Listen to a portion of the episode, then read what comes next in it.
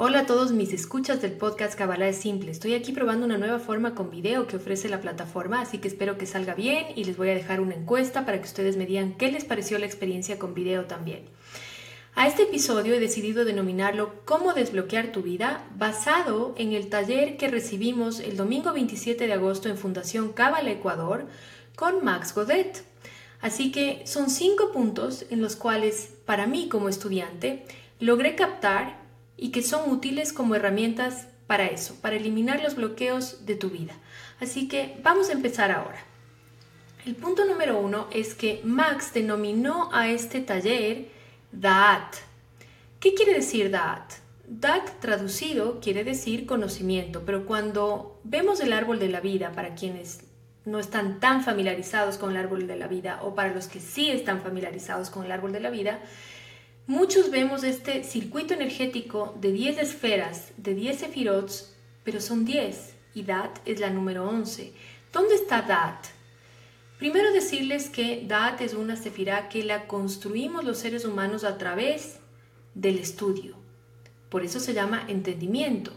Y está, se va formando con unos puntitos suspensivos entre las, las sefirots de Jogma y Binah en la triada superior del árbol entre las sefirots de Jogma y Binah, punteada, van a encontrar muchas veces a la sefirá de Dat. ¿Por qué?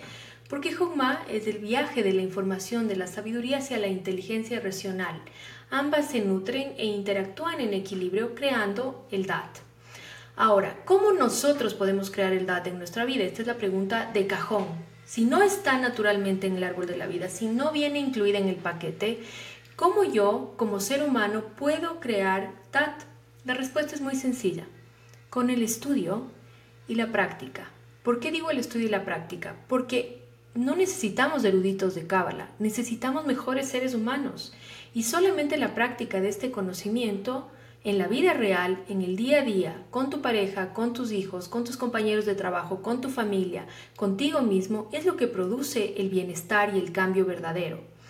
Sin eso, es solamente información que muy bien puede alojarse en un libro, en un pendrive o en un gigabyte de información. No necesitamos eso, lo que necesitamos es vivencia, experiencia.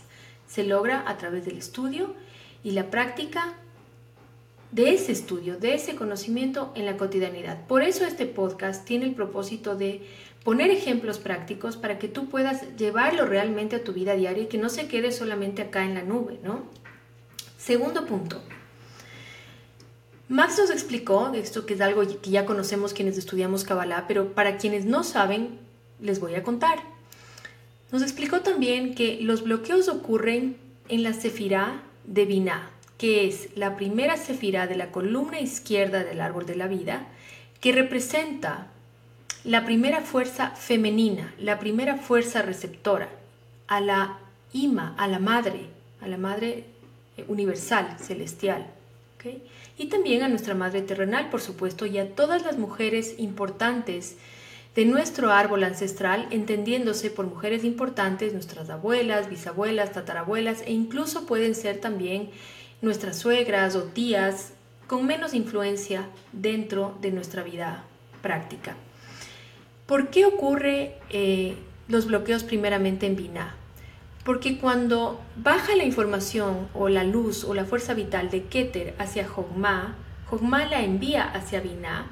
Y en Binah, si es que Binah no está actuando de una manera receptiva, potente, de una manera de acoger la sabiduría y transformarla en inteligencia práctica y racional, no puede bajar la luz hacia el resto del árbol de la vida y por esa causa los bloqueos van ocurriendo en los distintos canales del árbol de la vida, entendiéndose que los canales son estos conectores que están conectando, valga la redundancia, las 10 esferas del árbol de la vida.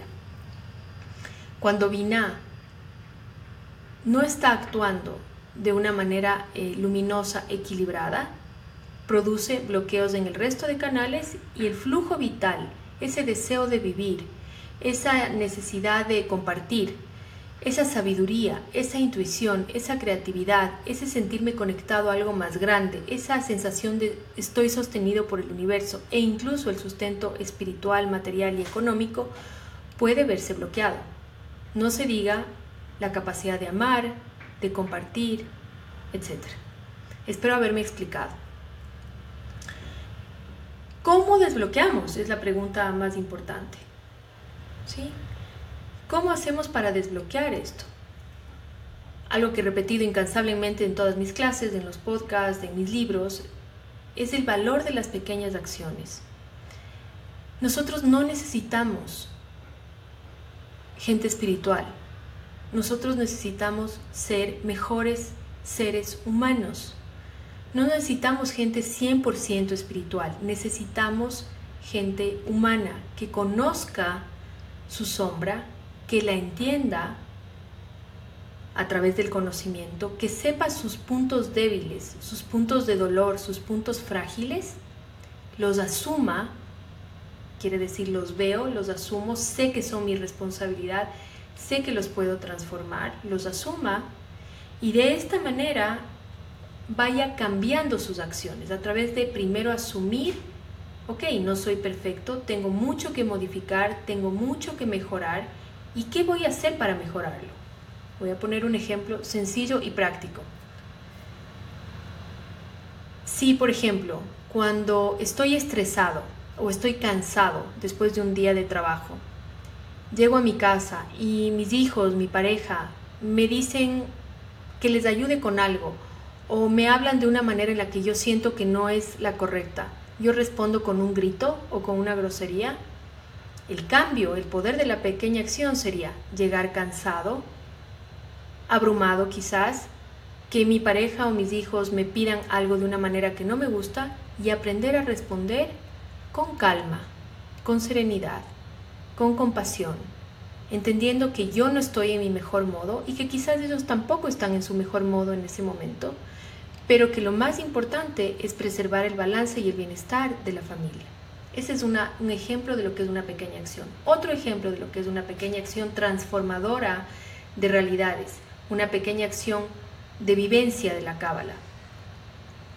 Si yo tengo la tendencia natural a sentirme víctima de mis padres, de mi pareja, de mi jefe, etc., y se produce una conversación, una situación en la cual vuelvo a sentirme víctima, recuerdo que es mi oportunidad de no sentirme víctima y de más bien decir, si esto está ocurriendo en mi vida, es para que yo responda de otra manera y hacerlo.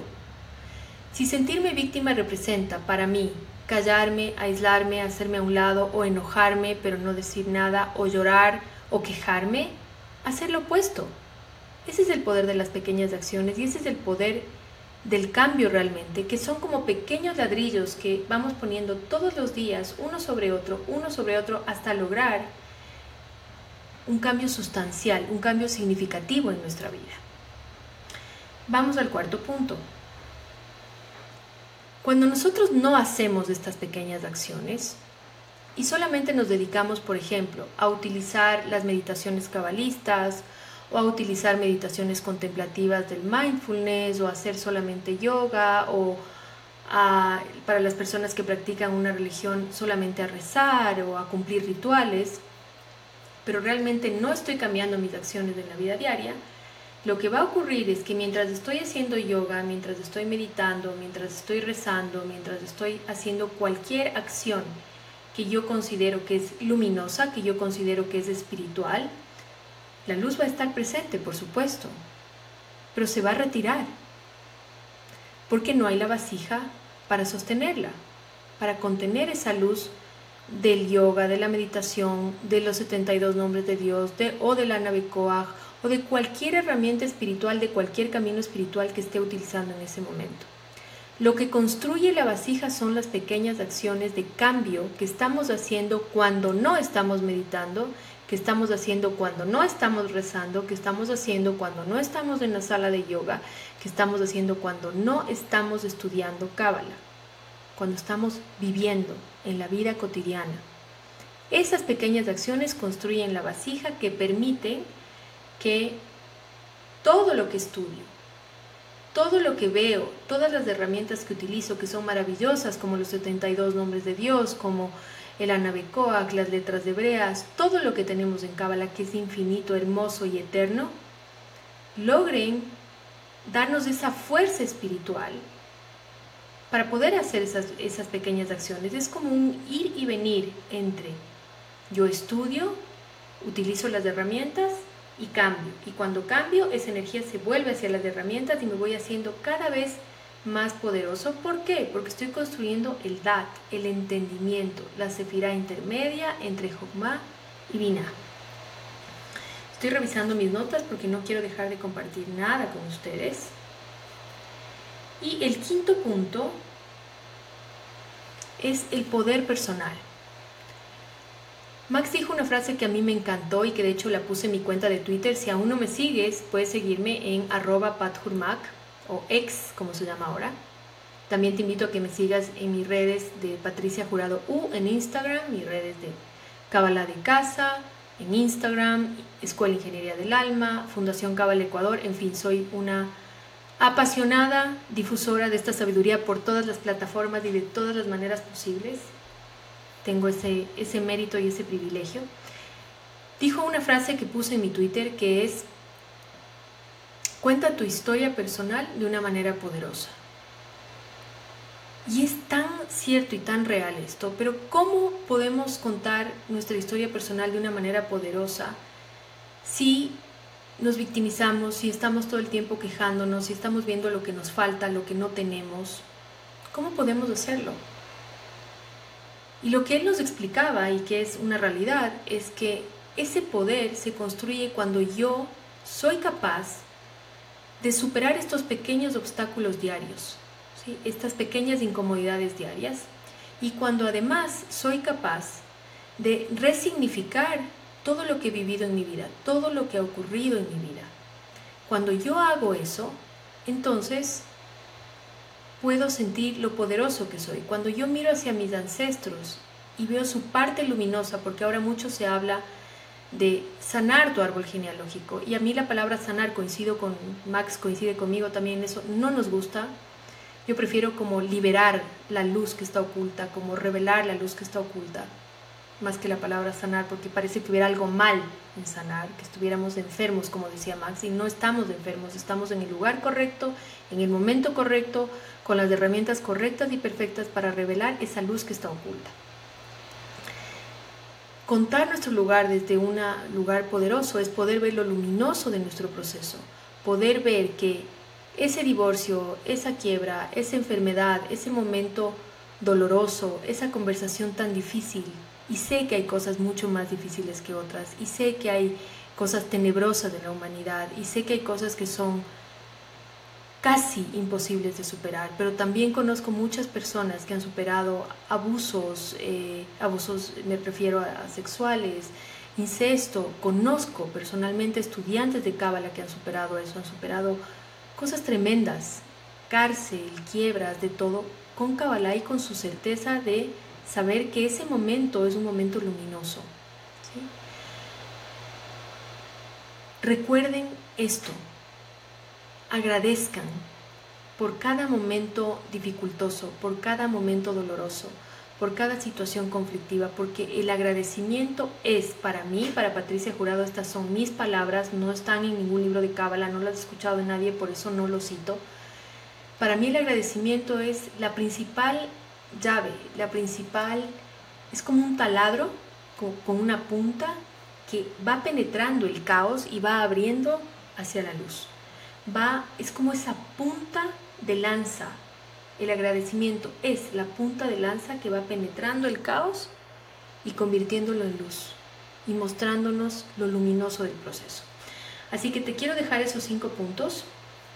Vuelve a escuchar el podcast para que sepas cuáles son. Y te quiero invitar también, te voy a dejar unos enlaces de interés en este podcast porque el jueves 28 de septiembre estoy abriendo una nueva certificación en Kabbalah del Nombre. ¿Qué es Kabbalah del Nombre? Kabbalah del Nombre es una técnica que está basada en el concepto cabalista milenario de que la palabra Shemot, que traducida al español quiere decir nombre, se conecta con la palabra Neshama, que traducida al español es uno de los niveles del alma, es del alma.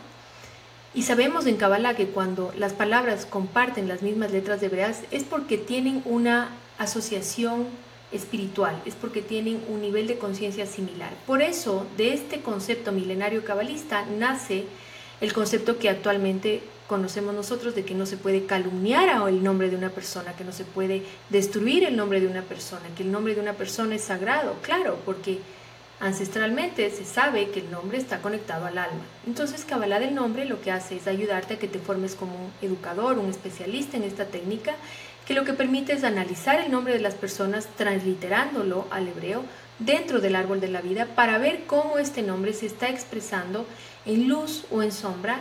Pero lo más hermoso de esta técnica es que te da las herramientas para que pueda esa persona está interpretando su nombre superar o suavizar o mejorar cualquier proceso de vida que esté teniendo. Entonces, visita la página de Escuela Ingeniería del Alma, tienes el link en la bio, lo voy a dejar por aquí también, escríbeme a través del podcast, déjame preguntas, déjame tu correo para enviarte más información. Esto es todo por ahora.